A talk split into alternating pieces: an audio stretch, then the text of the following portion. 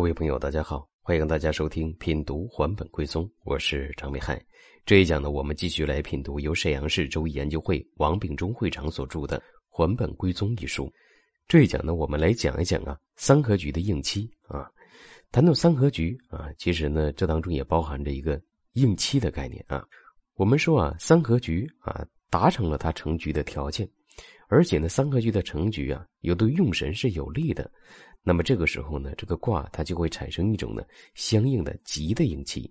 如果三合局呢形成的是一种凶的局的话，啊，那么这个时候呢产生的是一种凶的事情啊，无论是吉呀还是凶啊，它都会有一个应期。那么应期我们如何来看呢？啊，这一讲我们就来说一说这当中的一个问题啊。那么三合局一旦成局之后，我们就要看看啊三个爻它的状态是什么。如果其中有一个爻悬空。那么大家就要注意了，雄空这个爻啊，出空填实的时候呢，往往就为应期；如果其中的一个爻呢是月破的，那么此爻出月或者呢识破的时候呢，往往就为应期啊。如果呢中神之外的一个爻逢冲啊，那么这个爻呢逢直啊或者逢合的时候，就是为应期的。如果多爻动啊，形成一个三合局，那么每个爻啊都没有问题啊，不存在悬空月破等等的情况，那么应期呢，当在用神世爻逢合之时。如果三合局当中呢缺了一个爻，那么这个爻呢刚好是一个福神，那么等到福神呢逢直的时候啊，或者飞神福神逢冲的时候，就为应期。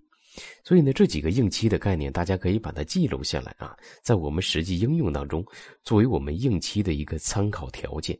所以大家呢，在研习六爻的时候啊，千万不要呢，按照我们现代人的这种思维哈，说啊，一定是这样。这是不见得啊。我们一方面呢要配合卦啊，配合三合局来分析；另外一方面呢，我们也要结合具体的事情来进行选取这样一个应期啊。所以，我们呢啊知道这样一个基础的理论，同时呢，我们也要结合实际情况来灵活多变啊。再给大家讲一个概念，就是三合局的逢冲啊。我们讲啊，用神形成三合局。啊，那么此时呢，往往是吉的啊，尤其是用神为中神的时候啊。如果忌神为中神的时候形成三合局呢，那么此局啊，往往就是为凶的啊。我们在实践的分析过程当中呢，也会发现这样的现象啊。卦当中呢，已经达成了三合局的成局条件啊，但是呢，出现了日辰或者月见，或者卦当中呢有一个旺相的动摇，来冲三合局的中神，这样的组合呢，我们就称为啊。何处逢冲？何处逢冲的组合呢？有一点要强调一下啊，一个是呢，冲中神的这个爻啊，或者是月见，或者是日辰，如果是动爻呢，也是可以的。但是这个动爻一定是非常旺相的才可以啊。这种何处逢冲啊，能起到什么样的作用呢？那你就要看呢，三合局到底是吉的局还是凶的局啊？如果三合局它本身是一个吉的局，那么在遇逢冲的话。那么就代表呢吉而又凶啊！